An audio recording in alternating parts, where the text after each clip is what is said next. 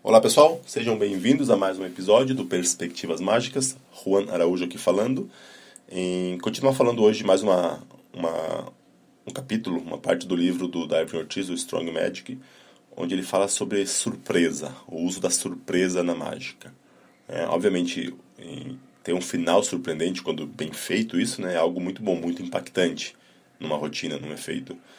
Só que para fazer, fazer isso a gente tem que tomar alguns cuidados né, para para usar bem esse recurso. Então é isso que ele fala nesse texto dele, algumas maneiras, algumas dicas de como de como usar o de como se faz fazer o uso da surpresa. Ele começa dizendo que tem duas formas básicas de incorporar surpresa no final de um efeito. Um é criando um final diferente daquele que o público estava sendo condicionado a esperar, criar um final inesperado. E o outro é tendo um final adicional depois daquele final esperado. Tu condicionou, tu dirige, tu promete, faz toda, direciona a rotina para um tipo de final, ele faz, tem aquela promessa, cumpre aquela promessa, mas tem alguma outra coisa depois, um final adicional, um kicker, como dizem em inglês. É, então vamos começar falando do primeiro tipo, né? Do, tem um final diferente do esperado. E isso ele também divide em duas maneiras, dois, dois, dois jeitos de fazer isso. Primeiro que é o que ele chama de o, o giro de 180 graus Nesse caso, nesse tipo de, de uso da surpresa, no último momento, a ação do efeito muda de rumo. Ele cita como exemplo uma rotina do David Roth, onde, onde uma rotina com caixa de Okito, né, caixa Okito, onde tem quatro moedas e vai viajando uma moeda, uma a uma, da mão do mágico para dentro da caixa. Então, viagem primeira, viagem segunda, viagem terceira. Quando todo mundo esperaria que viajasse a quarta também, né? Reverte, tem um giro totalmente volta, as três viajam, aparecem na mão, viajam da caixa para para para a mão do mágico, para dar uma dar uma reviravolta, né? Tem uma outra rotina, tem uma rotina que eu faço de que usa a mesma ideia, só que é de de caixa, caixa não, de moedas através da mesa. Eu peguei ideias de diferentes rotinas e a ideia final eu peguei numa rotina que não é dele, mas eu quem eu vi fazendo foi o Michael Amar fazendo e ensinando, que vai atravessando a mesa, né? A primeira, segunda, primeira atravessa, a segunda, terceira, e na última, quando vai atravessar, ao invés de atravessar a quarta moeda, as três que já tinham atravessado atravessam no sentido oposto, né? Atravessam para cima e aparecem de volta embaixo da mão. Então, rotinas Matrix também tem isso, né? Quando viaja, viaja três moedas e na última se reagrupam nas, nas posições iniciais. Então, é essa essa ideia de no último momento, como eu, falei, antes, a, a, ação do efeito muda de rumo. Esse seria o giro de 180 graus. O outro tipo é o que ele chama de, de inversão. Inversão, né? A, consiste em, em inverter os papéis dos acessórios usados. Em, por exemplo, e tem a, a, rotina chamada Travelers, né? É uma rotina, rotina clássica do Inverno, onde os quatro ases são podem ser assinados, são os mesmos quatro ases assinados, são perdidos no meio do baralho e aí vão aparecendo cada um em um bolso diferente, né, do, do mágico, da roupa, do casaco, bolso exterior, externo, bolso interno, bolso da calça, depende da rotina. Então tem uma versão onde os três primeiros ases viajam e quando vai levar a mão pro último bolso para revelar o último as, tira de lá todo o baralho. E na outra mão, onde estava o baralho, tem só uma carta que é o que é o último AS. A mesma ideia é muito usada em rotinas de carta ao bolso, né? Hoje em dia, que, que a carta viaja uma viaja duas vezes, geralmente viaja duas vezes, e na terceira todo o baralho está no bolso e só a carta escolhida na mão. Já tenho quase certeza, acho que sim, que eu vou falar, mas que essa essa reviravolta quem quem fez primeiro foi o David Williamson. Então, então essa é, é o que ele chama de inversão, né? Como ele falou, inverte o papel dos acessórios usados. Estava acontecendo, estava viajando as cartas para o bolso e no último momento viaja todo o baralho e a carta aparece lá na mão. É diferente do outro, né, do giro de 180 graus. Mas, mas para esses finais, seja ele do giro de 180 graus ou, ou do tipo inversão, tem algumas coisas que a gente precisa observar. Né? A primeira coisa é o final surpresa, esse tem que ser mais forte do que o final que era esperado. Então, prometeu, né, entre aspas, uma coisa ao público e entregou outra. Então, obviamente, tem que valer a pena essa surpresa. Não dá para fazer só pela surpresa, ao custo de fazer um efeito mais fraco. E aqui a gente tem que ter cuidado para não ser influenciado né, pelas reações que a gente obtém enquanto a gente apresenta para outros mágicos. Porque muitas vezes o que acontece? Pelos mágicos já estarem acostumados aos efeitos clássicos, eles acabam valorizando um final surpreendente só pelo fato de ter pego eles desprevenidos, né? E não necessariamente por esse final ser mais forte do que o original. Então, como sempre, a gente tem que ter em mente quem é nosso público, para quem que a gente está construindo né, o efeito. E aí, avaliar né, qual é a melhor maneira de usar isso. Porque assim, surpreender apenas por surpreender, na verdade não é difícil, né? Basta fazer algo totalmente sem sentido, que ninguém teria como prever, que vai ser uma surpresa. Ele, ele faz, nesse caso, até uma analogia né, com filmes ou livros, onde para conseguir um final surpresa, o autor faz algo totalmente ilógico no final, que não teria nem, nenhuma razão para ser daquele jeito. Então tem que ter cuidado com isso, né? Aí entra a segunda coisa a observar é quando queremos criar um final inesperado, que é, mesmo sendo inesperado, ele tem que ser lógico. Tem que fazer sentido aquilo. Tem um comediante de stand-up americano que ele é especialista em, em, em, contar histórias nas apresentações dele, né?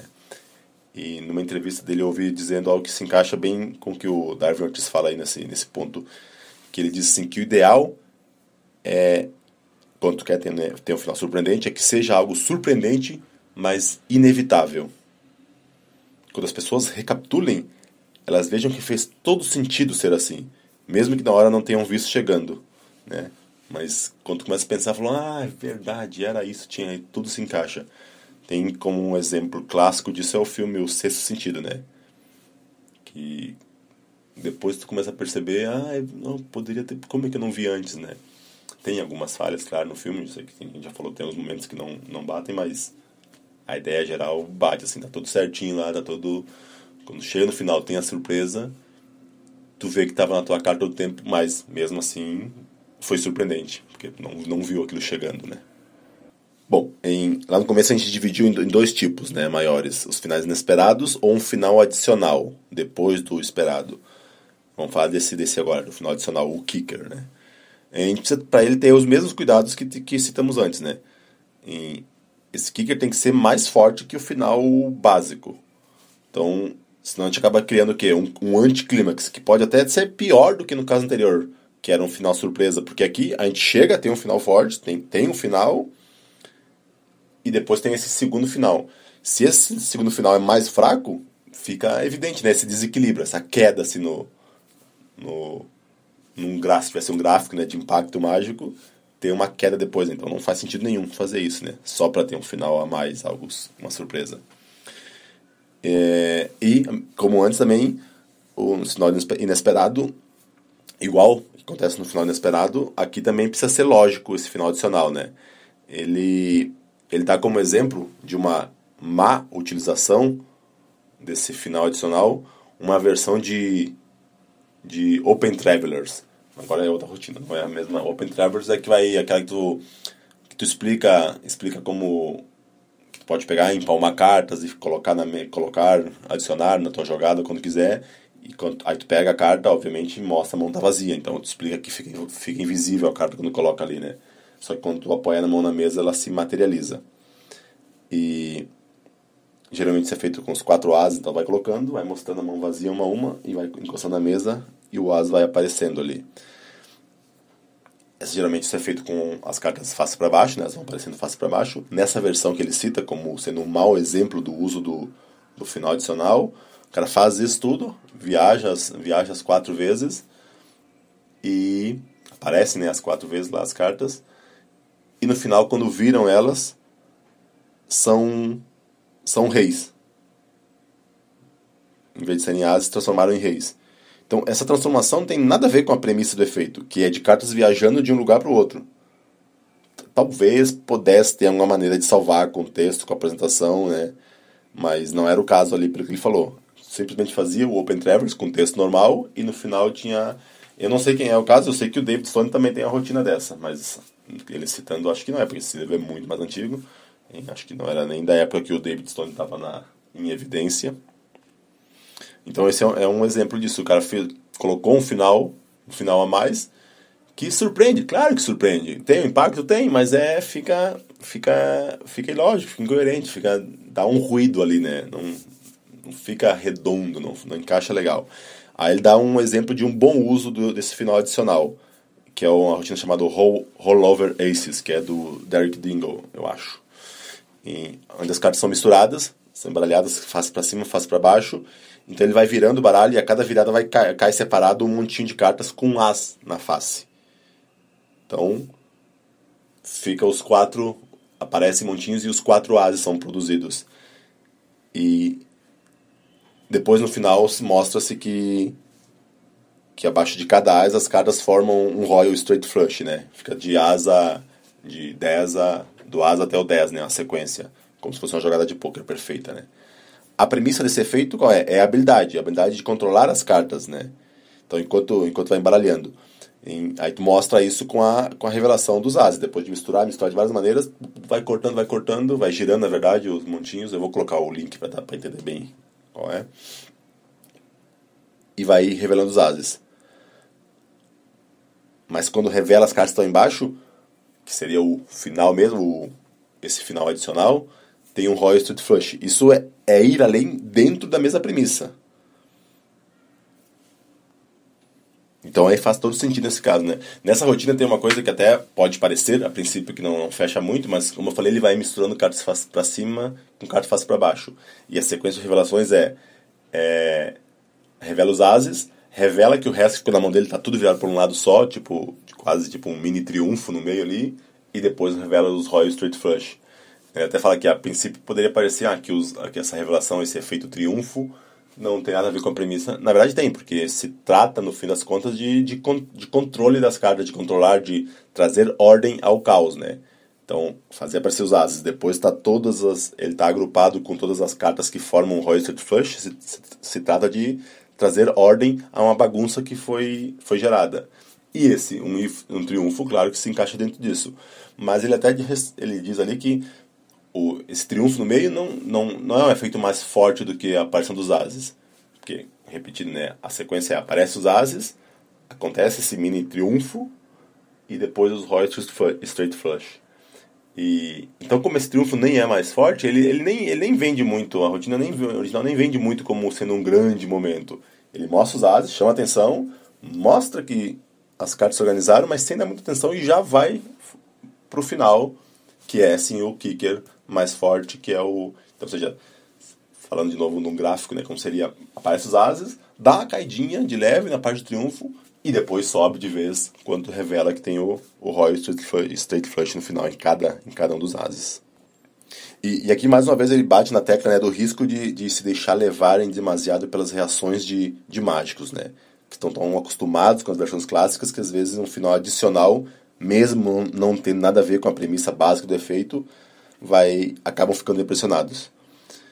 E, e aqui se corre um risco grande também, que é acabar fazendo uma versão onde o final, o final básico, né, o final esperado,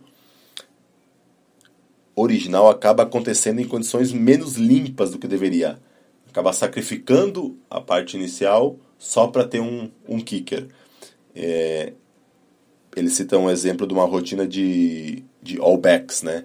que é onde acabam todas as cartas ficando com tendo dorsos. Mostra que todas as cartas têm dorsos dos dois lados e depois no final acabam aparecendo as faces, né? É, é um, é um número clássico, só que aí tem, um, tem versões, tem rotinas que tu adiciona um final extra que é que muda de cor os, os dorsos, né? No final, além, mostra que virou um mar normal, que é a partir das faces, mas aí, como um final adicional, coloca que agora era tudo azul, agora ficaram todas vermelhas, as cartas com o doce vermelho.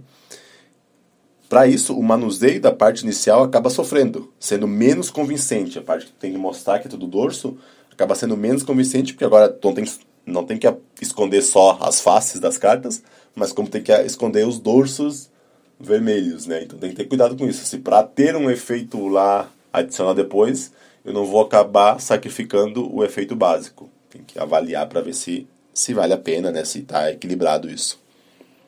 E um outro cuidado que a gente precisa ter é não apressar demais, né? Como, como a gente sabe que, que ainda tem um segundo final para ser revelado, mais forte que aquele, a gente, a gente pode acabar tirando a importância do primeiro final e indo rápido demais pro adicional, né? Sem deixar os espectadores saborearem o primeiro clímax.